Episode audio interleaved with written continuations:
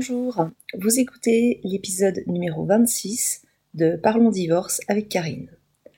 Aujourd'hui nous allons aborder un thème plus juridique, à savoir l'indemnité d'occupation. Et on va donc essayer de répondre à cette question, mais qu'est-ce que l'indemnité d'occupation? Quel peut être son montant? Comment faut-il la calculer? Euh, À partir de quel moment court cette indemnité d'occupation?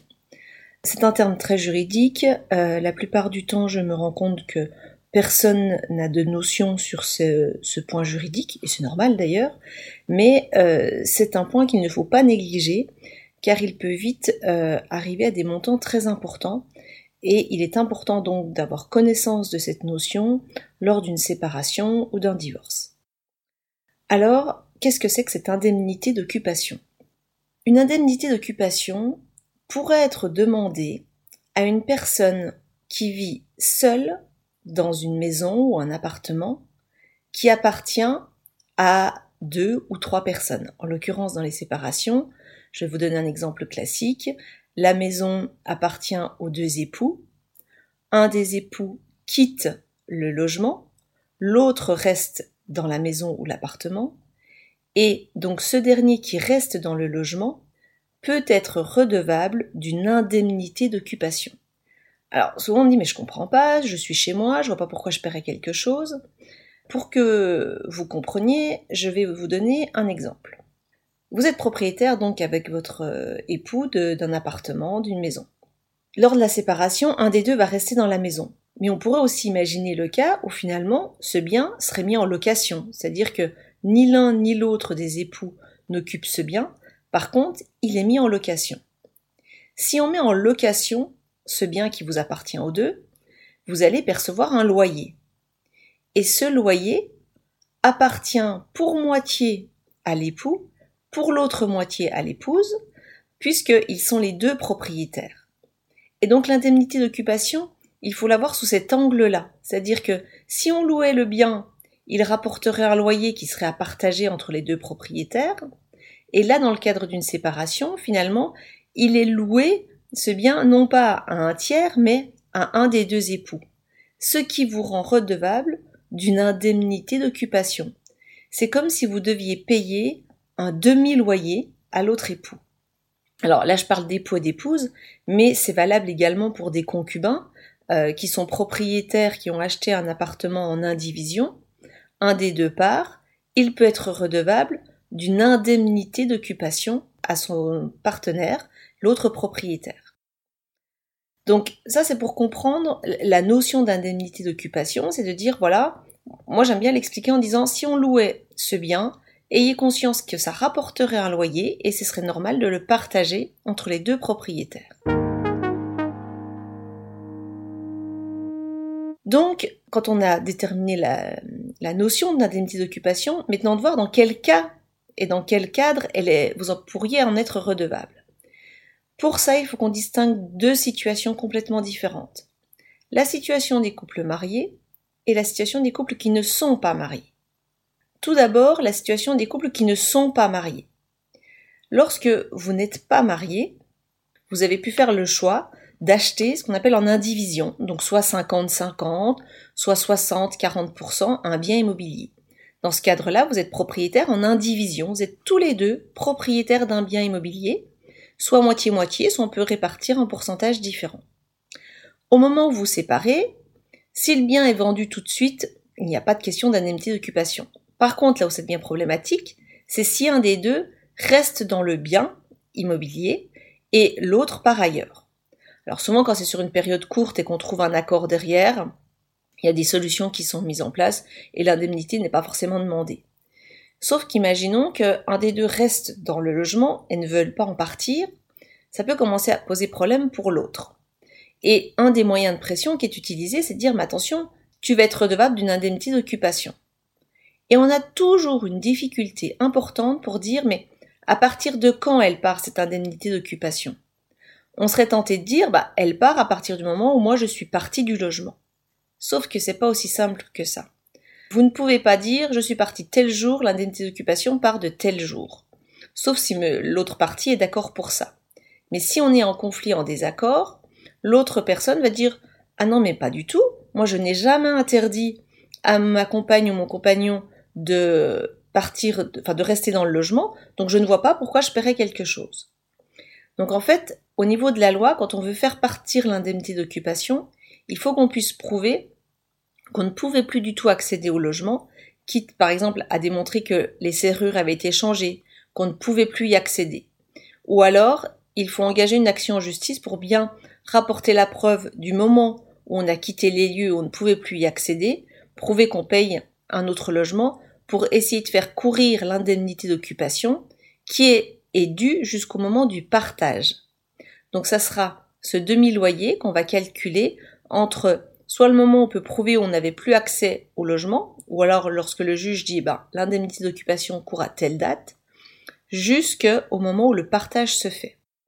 Donc ça, ça concerne les couples qui ne sont pas mariés. Donc même si vous n'êtes pas marié, cette indemnité d'occupation, elle peut exister. Par contre, je vous le dis très clairement, attention, ce n'est pas simple d'application juridique, ce n'est pas simplement le moment où on part où l'indemnité va forcément courir. Il y a des conditions et là vous devez être accompagné d'un avocat si on est dans un dossier conflictuel pour pouvoir mettre en place cette indemnité d'occupation. Maintenant, voyons le cas des couples qui sont mariés. Vous vous êtes marié, vous vous séparez. Pour divorcer, pour les couples mariés, on a deux solutions. Vous vous souvenez, on a le divorce par consentement mutuel, un divorce amiable, et on a l'autre divorce, le divorce devant le juge. Pour le divorce amiable, cette question d'indemnité d'occupation, elle est décidée entre les époux. C'est-à-dire que d'un commun accord, les époux doivent trancher cette question de l'indemnité d'occupation. Donc dans les consentements mutuels, les divorces, ce qu'on appelle amiables, ce sont les époux ensemble qui décident soit de fixer une indemnité d'occupation, soit de pas en fixer, et d'en déterminer le montant. Donc là, on va dire c'est assez simple puisque les gens se mettent d'accord. Moi, je me rends compte souvent en pratique, dans les divorces par consentement mutuel, euh, il n'y a pas d'indemnité d'occupation qui sont réclamées. Et je pense que c'est important, nous, avocats, d'informer nos clients sur l'existence parce que c'est quand même une perte financière. Euh, si vous partez de votre logement, vous devez euh, reprendre un appartement, vous avez une perte financière, il est normal que l'autre personne qui reste dans le logement prenne en charge cette indemnité d'occupation. Et c'est, et ça c'est important, indépendant de la question du prêt.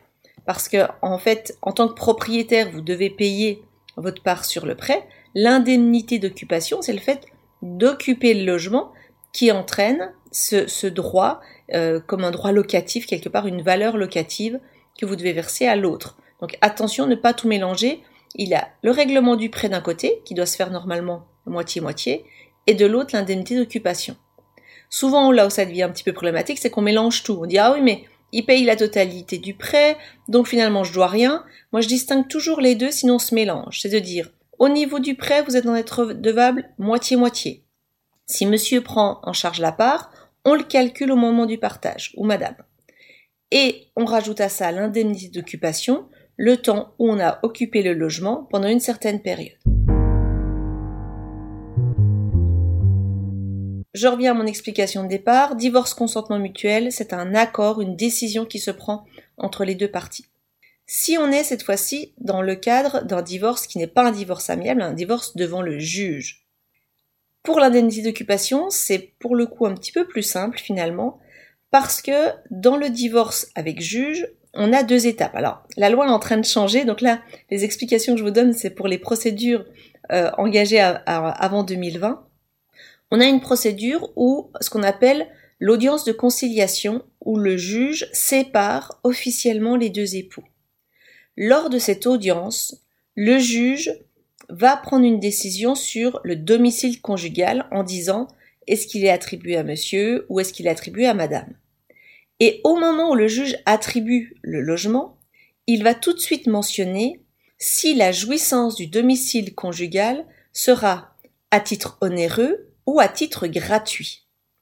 Et le principe, il faut bien avoir en tête que le principe, c'est à titre onéreux, c'est-à-dire que le juge considère qu'à partir du moment où vous êtes séparés, si un des deux a le logement, il va devoir une indemnité d'occupation à l'autre. Et là, pour le calcul, ça sera simple, ça va partir de la date de cette audience.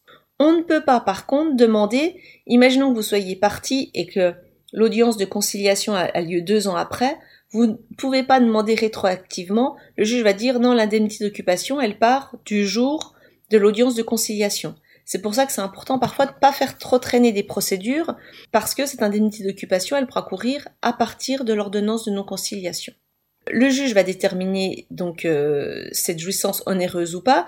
Donc, comme je vous l'ai dit, hein, par principe, elle est onéreuse, mais à titre exceptionnel, il peut instaurer ce qu'on appelle une jouissance gratuite, en indiquant que, de manière exceptionnelle, du fait qu'il y ait une différence de revenus, par exemple si madame reste dans le, logement et qu'elle a des revenus beaucoup plus faibles que son époux, elle peut demander une jouissance gratuite à titre de prestation compensatoire. Ça veut dire quoi? Ça veut dire que on va l'autoriser à ne pas payer de demi-loyer à monsieur du fait qu'elle a un revenu différent et des ressources plus faibles. Donc ça se rend ce qu'on appelle au titre du devoir de secours. Attention, cette notion n'existe pas pour les couples qui ne sont pas mariés. Si vous n'êtes pas marié, l'indemnité d'occupation est due. Quand on est marié, on peut demander au juge une jouissance gratuite, mais attention, c'est exceptionnel, et il faut véritablement qu'il y ait une différence de revenus entre les deux époux. Donc ça, c'était le cas où on était dans une indemnité d'occupation avec un couple marié et on passe devant le juge. Et donc ça c'est simple, l'indemnité d'occupation, pour résumer, elle part du jour de l'ordonnance de non-conciliation et elle durera jusqu'au moment du partage. Et ensuite, vous allez me dire, mais comment est-ce qu'elle se calcule, cette euh, indemnité d'occupation? Cette indemnité d'occupation, pour la calculer, on va avoir besoin justement de la fameuse valeur locative. On en revient à ce que je vous disais au départ. La question qu'on doit se poser, c'est combien est-ce qu'on pourrait louer ce bien? Aujourd'hui, on regarde sur le marché, on regarde par rapport à la superficie du bien, quelle pourrait être la valeur locative, combien est-ce qu'on pourrait louer ce bien? Généralement, il est appliqué une réduction de 20% par rapport à la valeur locative classique parce qu'on considère que c'est une location qui se fait dans un cadre familial, donc on défale que 20% de la valeur locative habituelle.